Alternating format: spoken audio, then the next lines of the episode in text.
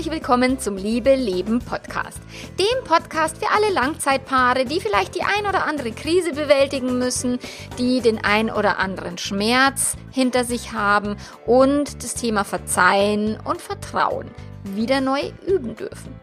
Ich bin Melanie Mittermeier, Affärenmanagerin und Liebescoach und in dieser Episode geht es darum, wie kann denn ein Leben ausschauen, wenn ihr eine Affäre hinter euch habt. Und dabei wünsche ich dir ganz viel Spaß.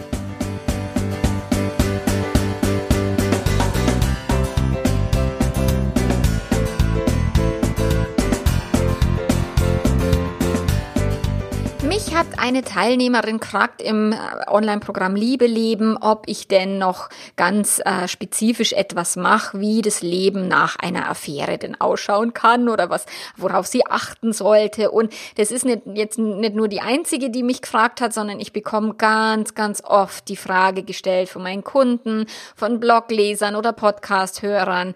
Naja, werden wir denn wieder glücklich? Ist es möglich, sowas zu verarbeiten? Gerade die, die in meiner kostenlosen kostenlosen E-Mail-Serie sind zum Thema SOS, mein Partner hat mich betrogen. Ich verlinke dir die in die Show Notes. Ähm, da, da, ist die immer verlinkt eigentlich. die findest du da immer.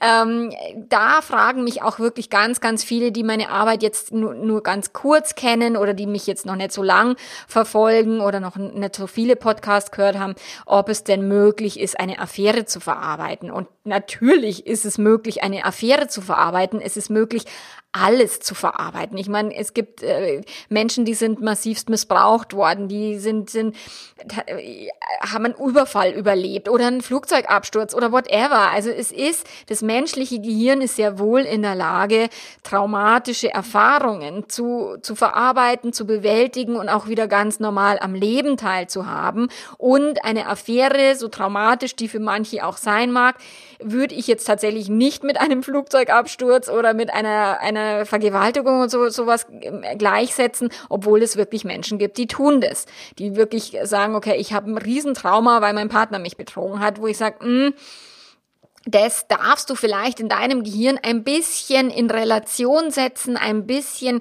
die Kirche im Dorf lassen, weil ich meine, was, was soll denn, wenn dein Partner dich betrügt und du fällst quasi völlig aus dem Leben raus, wie soll das denn werden, wenn vielleicht ein Kind stirbt oder was auch immer? Also es gibt schlimme Dinge in diesem Leben, die passieren uns, egal ob wir da Bock drauf haben oder nicht, und sie werden immer passieren. Leben passiert immer, Menschen werden auch immer fremd gehen. Männer tun es schon immer, Frauen seit neuestens. und sie werden es immer tun, weil es ist nicht dem menschlichen Gehirn entsprechend, ein Leben lang treu zu sein. Und es ist tatsächlich diese ewige Treue, die wir als Naturgesetz oft sehen, oder viele Menschen, ich ja nimmer, äh, da glauben die Menschen, okay, das ist was, da, ist eine Charakterschwäche, wenn jemand untreu wird. Und nein, das ist nicht der Fall. Es hat nichts mit Charakterschwäche zu tun, sondern eher damit, dass das Gehirn völlig normal funktioniert und dass das, dieses, diese Bürde der ewigen Treue uns unfassbar das Leben zur Hölle machen kann, wenn wir diese Bürde oder wenn wir dieses, dieses äh, diese Regel so streng nehmen, wenn wir so verbissen sind, dass, dass das so unbedingt eingehalten wird. Und wenn du jetzt eine, eine Affäre zu verarbeiten hast in deiner Beziehung, egal auf, an welcher Rolle, ob du jetzt der betrogene Partner warst oder der, der fremdgegangen ist, ihr dürft irgendwie einen Weg finden, wenn ihr zusammenbleiben wollt. Und selbst wenn nicht, selbst wenn ihr euch trennt, muss jeder von euch wieder einen Weg finden, ins Leben zurückzukommen und, und wieder äh, in die Normalität zurückzukommen und sich wieder für die Liebe zu öffnen, weil ansonsten kann man sein Herz natürlich jetzt für immer zumauern und sagen, ich will nicht mehr verletzt werden, ich bin, oder ich bin so ein schlechter Mensch, ich will nicht mehr lieben, weil ich habe meinen Partner ins Unglück gestürzt oder sowas. Ja, kann man machen, äh, würde ich nicht empfehlen, weil letztlich ist dieses Leben dafür da, um zu lieben, um die Liebesfähigkeit zu erweitern, um immer mehr und mehr sich selber zu verstehen, das menschliche Gehirn zu verstehen, das Leben zu verstehen und auch zu lernen, was machen wir denn hier jetzt eigentlich? Und eine Affäre ist oftmals der erste Anstoß, dass ein Mensch sich wirklich mal Gedanken macht Ich erlebe das so oft, dass diese, dieser eiskalte Schluck Wasser ins Gesicht, was ich äh, eher mit einer Affäre gleichsetze, als wie mit einem krassen Trauma. So, es ist ein eiskalter Schluck Wasser ins Gesicht, ja, und der ist sau unbequem und sau unangenehm und du bist erstmal echt sauer wach, wenn dir dieser Schluck Wasser, egal auf welcher Seite, ins Gesicht geschüttet wird.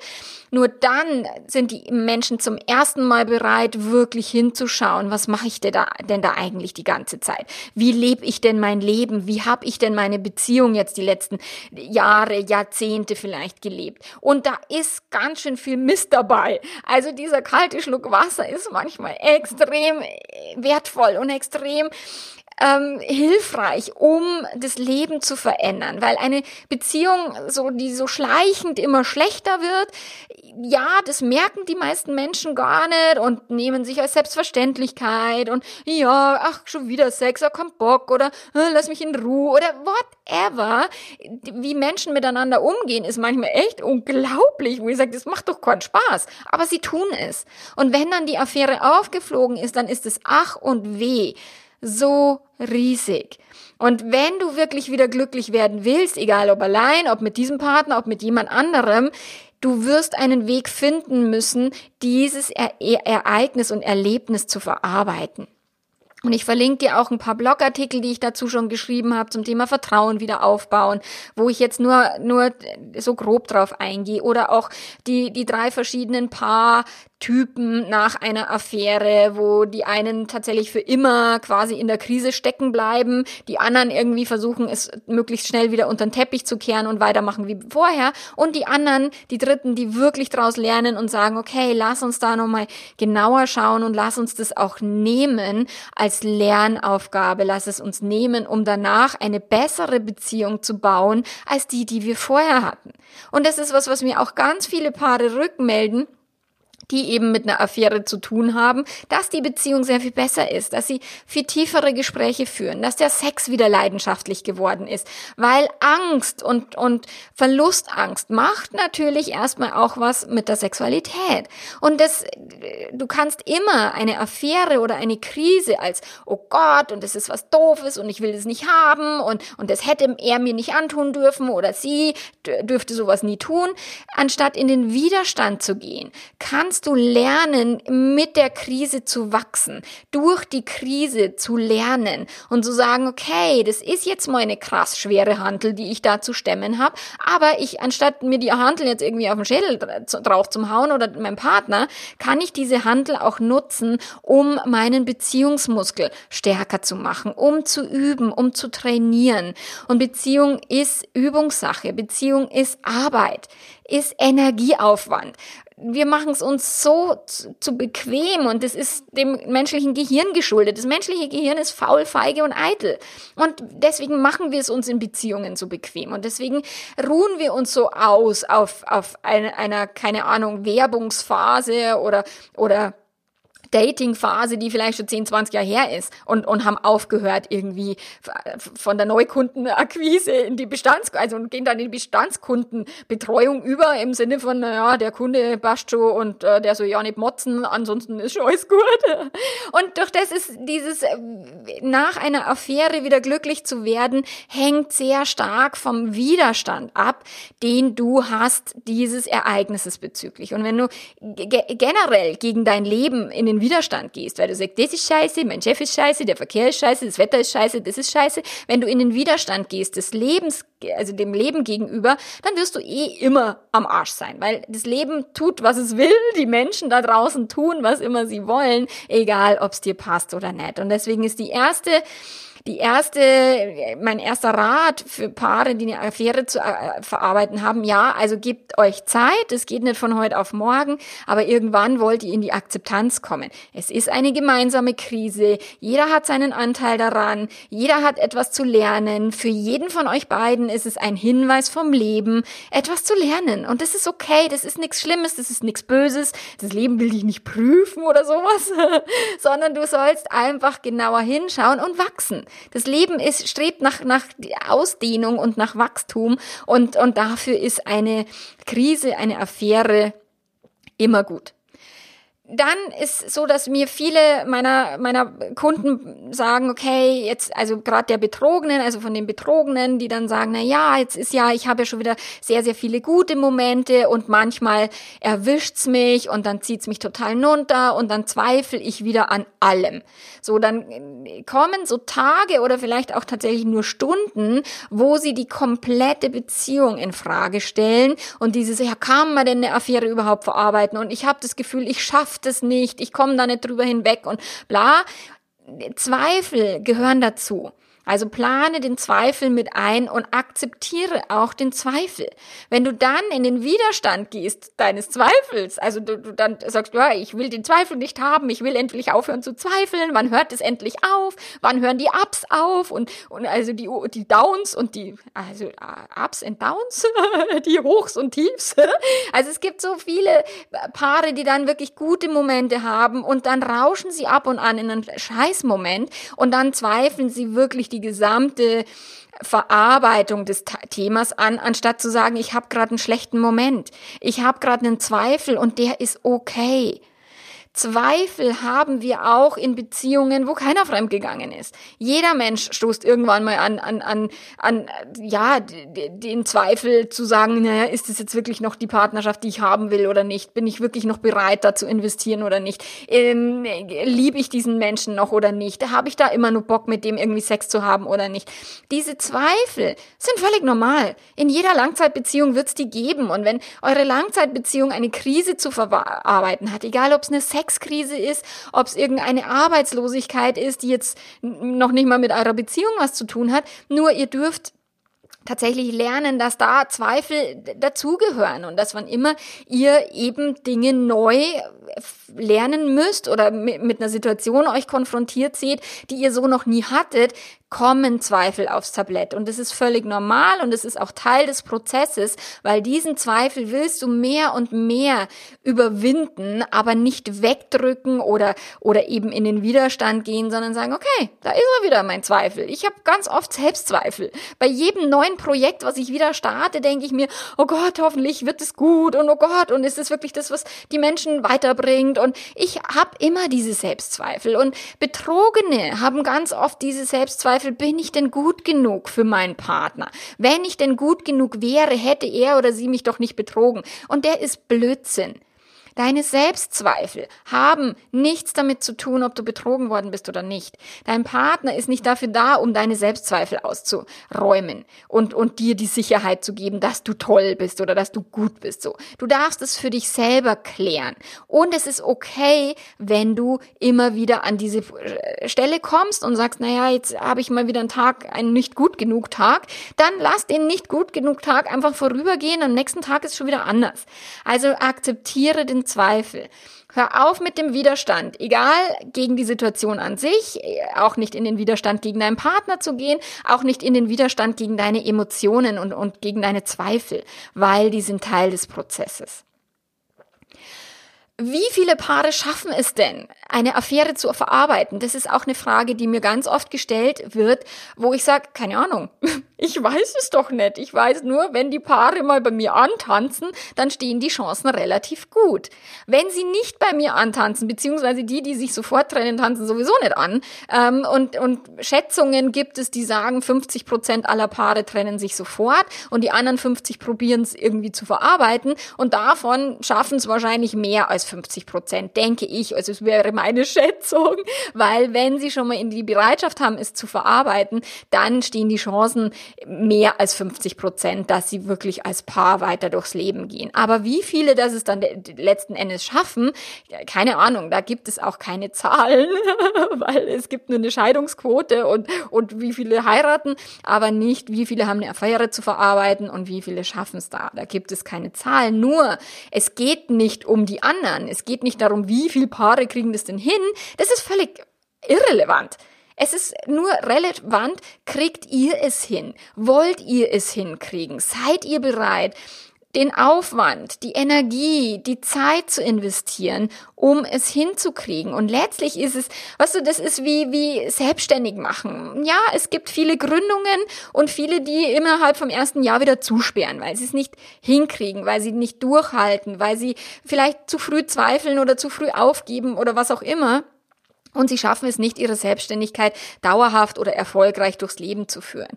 Äh, Ehen, die geschlossen werden und irgendwie selbst ohne Fremdgehen irgendwie gleich wieder geschieden werden innerhalb der ersten paar Jahre, gibt es auch ganz, ganz viele. Und letztlich hängt es immer von dir ab und von deinem Ziel.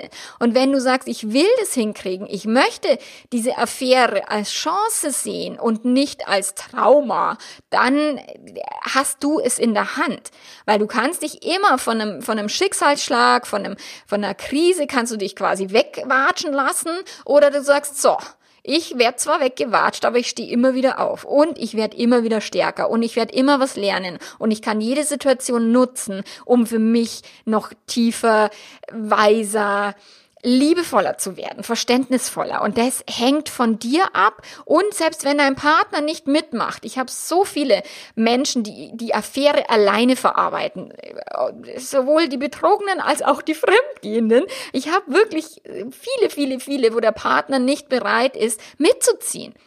Und selbst da ist es möglich und machbar, weil es nur um dich geht. Es geht um deine Gedanken, es geht darum, wie du die Sache bewertest, es geht darum, was dein Ziel ist. Und wenn du wieder glücklich werden willst, dann kannst du es auch, wenn dein Partner nicht mitzieht. Und es kann, muss nicht heißen, dass du deswegen dann mit diesem Partner zusammenbleibst.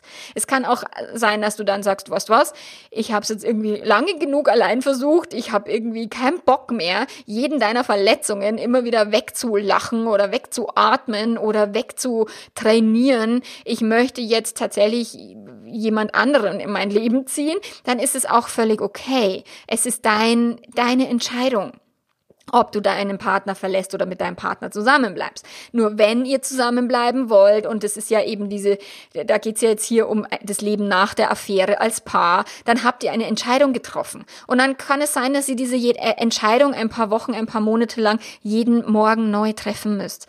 Dass ihr wirklich sagen müsst, okay, heute entscheide ich mich zu bleiben.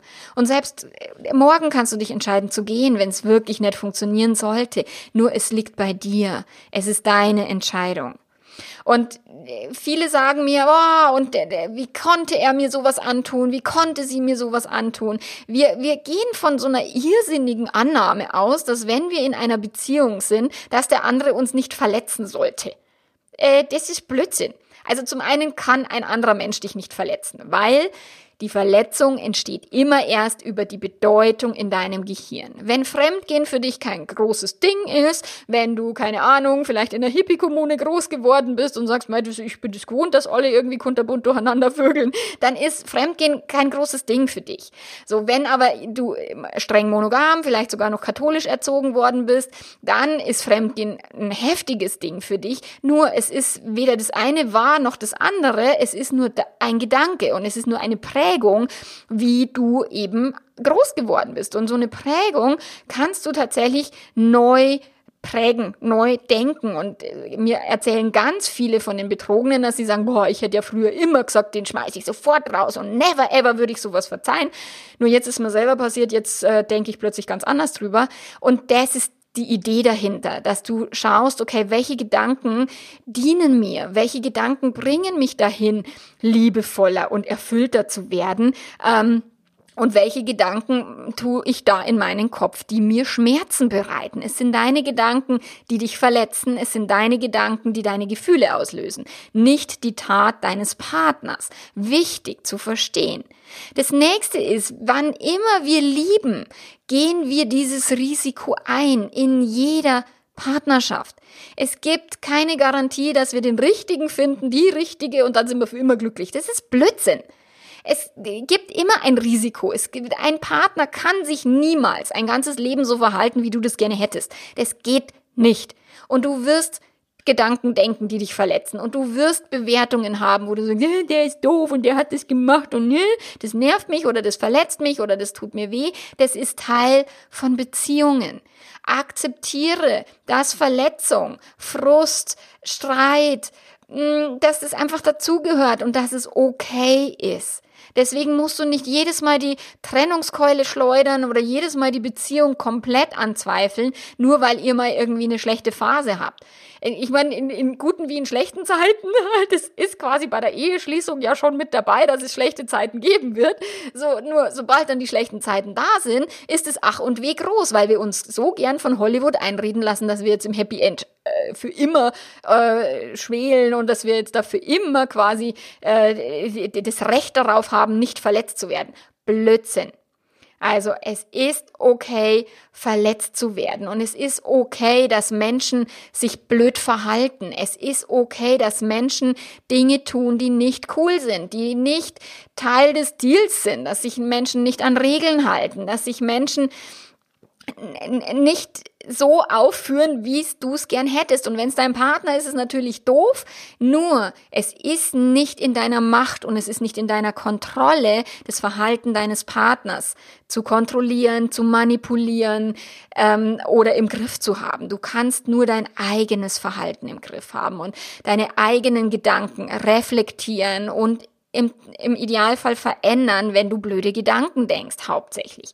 Und verzeihen, verzeihen ist etwas, ich habe gegoogelt, was verzeihen bedeutet und es gibt einen äh, Begriff äh, aus der Psychologie, das ist, nennt sich dann Vergebung und Vergebung und Verzeihen gibt es nur dann, wenn es Opfer und Täter gibt, weil Verzeihen ist quasi die Arbeit des Opfers. So, jetzt wenn du in der Opferrolle bist, dann kannst du durch das Verzeihen raus aus dem Scheiß. Die Opferrolle hilft dir never ever. Und Vergebung bedeutet verzichten. Es bedeutet den Verzicht einer Person, die in der Opferrolle ist, auf die, den Schuldvorwurf. Und Vergebung ist ein innerseelischer Vorgang, steht auf Wikipedia, ist ein innerseelischer Vorgang, der unabhängig von der Einsicht oder von der Reue des Täters ist. Und dieser Vorgang eben der Vergebung holt dich raus aus der Opferrolle. Und egal, ob jetzt die, der, der Täter, wer auch immer der böse Täter sein mag, ob das jetzt dein Partner eben war, wenn du raus willst aus dem Scheiß, dann kommst du über die übers Verzeihen nicht drumrum, weil du verzeihst nicht für diese Person, du verzeihst für dich, weil du wieder in Frieden sein willst mit dir, mit deinem Leben. Und dein Leben hat dir einen sauberen Prügel hingeschmissen, an dem du irgendwie zu beißen hast. Nur jetzt mit diesem Prügel einfach zu leben und zu sagen, okay, das Leben schmeißt mir immer mal wieder einen Prügel hin und ich kann hüpfen, ich kann Prügel aus, des, aus dem Weg räumen, ich kann lernen, noch mehr zu verzeihen oder zu vergeben. Und letztlich gibt es sowas wie Vergebung oder Verzeihen überhaupt nicht, weil Menschen einfach Menschen sind. Und Menschen tun blöde Dinge. Und es gibt nichts zu verzeihen, weil alles, was im Leben passiert, hat einen Grund und hat einen Sinn. Und wenn du irgendwie, also ich, ich sage immer, wenn, wenn meine Betrogenen dann endlich mal die weiße Weste ausziehen, dann wird's echt witzig, weil dann haben wir echt eine gute Basis. Wenn du in so einer, oh, ich habe ja alles richtig gemacht oder ich, ja, ich bin ja auch nicht irgendwie unfehlbar, aber sowas Schlimmes habe ich mir noch nie zu Schulden kommen lassen. So, äh, sobald du die weiße Weste anhast, wird's blöd und zwar für dich weil du frustriert bist, weil du nicht rauskommst aus dem, aus der Verurteilung und aus der Schuld, aus dem Schuldvorwurf. Und wenn du aus dem Schuldvorwurf rausgehst, dann habt ihr in eurer Beziehung wieder eine gute Basis und dann kannst, kannst du viel mehr ins Verständnisland gehen als in, ins Vorwurfsland. Weil im Vorwurfsland fühlst du dich scheiße. Selbst wenn dein Partner, wenn du den jetzt irgendwie zum Pfeffer schickst und der verliebt sich neu oder sie und, und denkt sich, ah, oh, das Leben ist schön. So, wenn du nicht rauskommst aus dem Vorwurfsland und aus dem Schuldkack, hast du ein beschissenes Leben. That's it. Du verzeihst für dich, egal ob du mit dieser Person leben willst oder nicht. Verzeihen im Sinne von, es gibt kein Verzeihen, ist deine innerseelische Aufgabe, die du zu tun hast, unabhängig von dem, was dein Partner dazu beiträgt oder auch nicht. Ich habe viele Betrogene, die diese Verzeihungsarbeit wirklich alleine leisten müssen, weil der andere keine Ahnung, sich hinter seinen Schuldgefühlen versteckt oder irgendwie nicht drüber reden will mit fremden Personen oder whatever. So, nur auch dann kommst du nicht drum rum, weil es ist Teil deines Lebens und du willst dich wieder besser fühlen. Verzeihen heißt etwas, ich fühle mich besser, obwohl diese Scheiße passiert ist. Ich lasse mich nicht länger von dieser Scheiße in die Opferrolle pressen und mich beschissen fühlen, nur weil mir das passiert ist hab keinen Bock mehr drauf. Ich möchte wieder leben und ich möchte wieder Normalität und auch Leichtigkeit in mein Leben bringen. Und Leichtigkeit, da habe ich den Artikel geschrieben, Leben darf leicht gehen und Spaß machen, Liebe auch. Es wird so oft missverstanden. Das bedeutet nicht, dass es leicht ist, sondern es bedeutet, dass du so lange mit schwerem Gewicht trainiert hast, dass du die, die schwerste Handel auch mal mit Leichtigkeit hochhieven kannst. Oder vielleicht auch mit Schwierigkeit, aber du weißt, ich krieg das hin.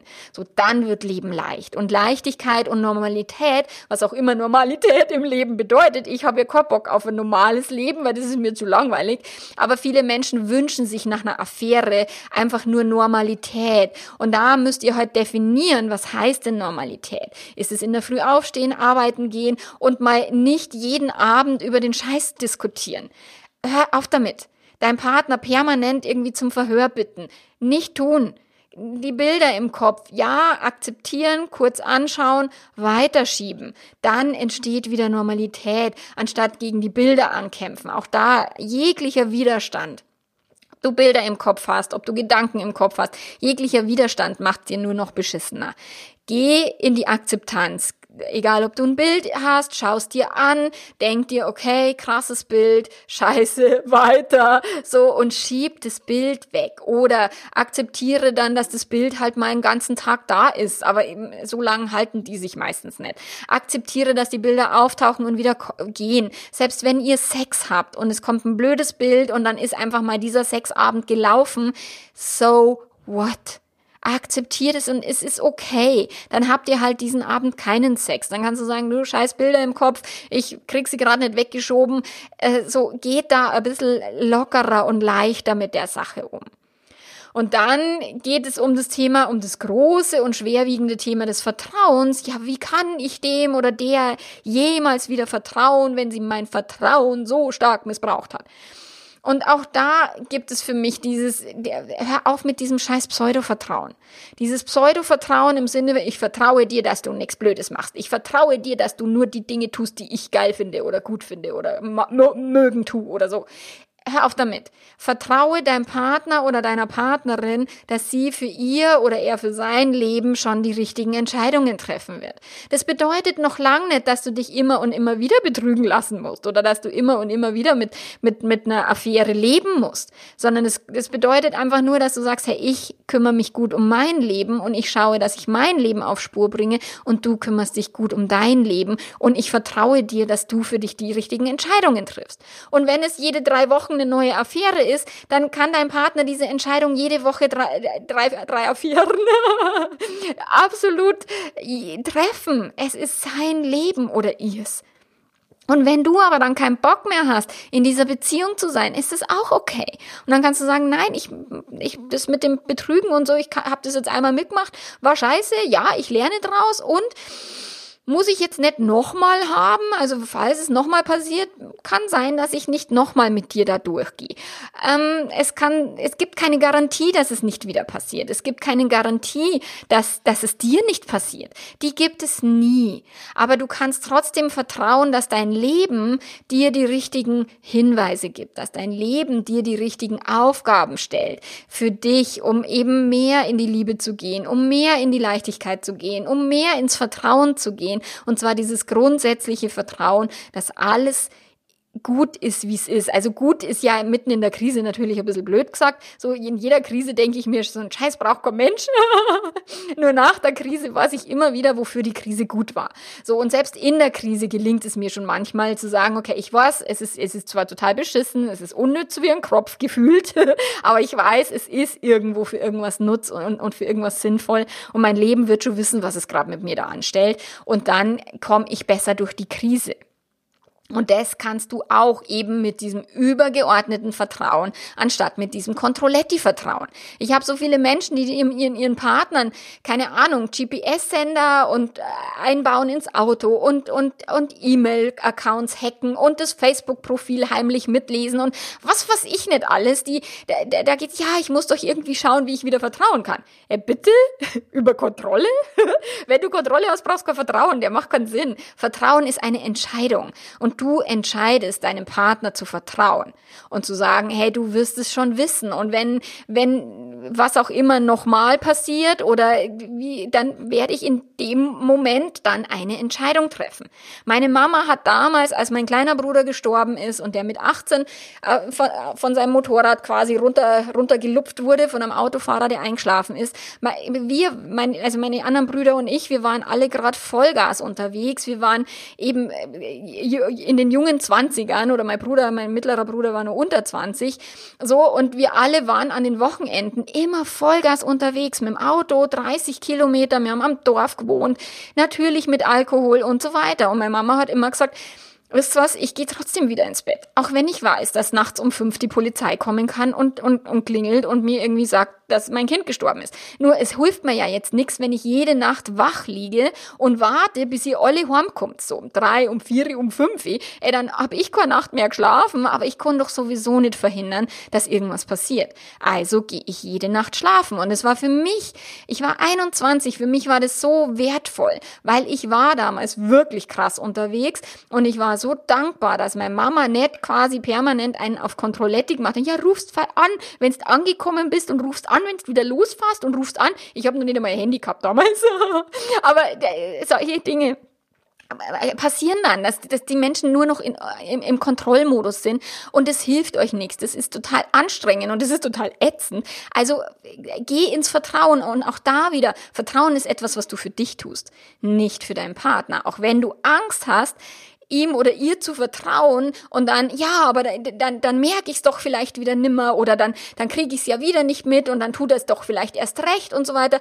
Äh, es wird eher passieren, wenn du im Kontrollmodus bleibst und es ist, du kannst es sowieso nicht verhindern, dass es wieder passiert. Also kannst du auch erstmal Vorschussvertrauen wieder abgeben und, und, und für dich ins Vertrauen gehen und sagen, okay, und falls es wieder passieren wird, dann werden wir uns zusammenhocken und schauen, okay, können wir es denn nochmal überstehen oder vielleicht auch nimmer. Und dann ist es auch wieder deine Entscheidung zu sagen, ich bleibe oder ich gehe. Und auch diese Entscheidung kannst du jeden einzelnen Tag treffen. Und das musst du nicht bis zum St. Nimmerleinstag oder sagen, ich bleibe für immer, aber du musst auch nicht jeden Tag mit der Trennungskeule wählen, ah weh, du machst es nochmal, dann bin ich weg. So, das ist Quatsch. Also bitte beobachte deine Motivation. Die Motivation dahinter, hinter allem, was du tust, ist entweder Angst oder Liebe. Und wenn du aus einer Angst heraus handelst, wird's meistens eher doof. Wenn du aus der Liebe heraus handelst, wird's viel, viel cooler. Und wann immer es dir gelingt, und es wird dir nicht immer gelingen, ich schätze mal so 50-50, wann immer es dir gelingt, aus der Liebe zu handeln, mach mehr davon. Wann immer es dir gelingt, aus der Angst den Handlungsimpuls zu unterdrücken, unterdrücke mehr von dem Handlungsimpuls aus Angst, aus Frust, aus Hass, aus Wut. Nicht tun, dann einfach okay, Augen zu und durch. Am nächsten Tag gelingt es dir vielleicht wieder leichter, in die Liebe zu gehen. Weil mit liebevollen Handlungen, mit liebevollen Gedanken, mit liebevollen Gefühlen erzeugst du halt eine wesentlich entspanntere und liebevollere Beziehung. Und das ist ja das Ziel. Euer Ziel ist ja eine liebevolle Beziehung zu haben, eine erfüllte Beziehung zu haben, trotz Krisen miteinander zu wachsen, miteinander im Austausch zu sein. Und dann könnt ihr nach dieser Krise sagen, okay, wir haben daraus gelernt. Wir erkennen frühzeitig die Anzeichen, wo wir vielleicht wieder runterrutschen in die Selbstverständlichkeit, in die Langeweile, in die, in die Meckerhaltung, in die Du-Doof-Haltung. So diese Dinge, die merkt ihr sehr viel schneller, weil ihr halt sensibilisiert seid, weil ihr die Scheiße mitgemacht habt. Und ja, das verhindert trotzdem nicht, dass es wieder passiert. Das habe ich ganz, ganz oft auch bei mir im Coaching, dass jemand sagt, oh, ich habe doch beim ersten Mal war es doch schon scheiße, jetzt mache ich den Scheiß schon wieder oder, oder jetzt passiert mir das schon wieder. Ja, es verhindert nicht, dass es dir nochmal passiert, aber es macht dich wacher. Und es kann sein, dass du einfach sehr viel schneller reagieren kannst, dass du sehr viel schneller merkst, was passiert. Und es, es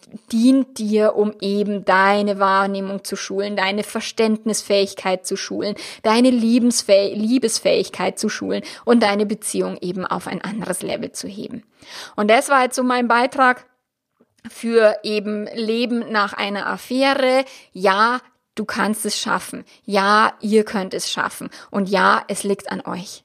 Nur an, an dem, wie ihr drüber denkt, wie ihr handelt, das sind die Dinge, die eure Beziehung gestalten. Und die kannst du jeden Tag verändern.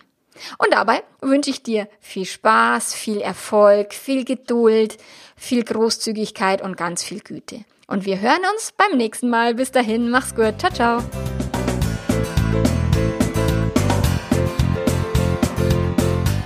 Gerade an dieser Stelle stehst und sagst, okay, ich muss mit meinem Partner oder ich möchte mit meinem Partner eine Krise verarbeiten oder wieder auf ein neues ähm, Level in unserer Beziehung kommen, die Kommunikation verbessern, unser Sexleben bereichern und beleben, mehr Leichtigkeit, mehr Spaß wieder zu haben, dann empfehle ich dir von Herzen mein Online-Programm Liebe leben. Da bekommst du ganz viel Anleitung, ganz viel Material, wie du da hinkommst. Es darf, ist Arbeit, ja, du darfst echt was tun und üben, aber nur so wird es was. Und wenn bei dir die Hütte brennt, melde dich direkt für ein Coaching und ich begleite euch dadurch.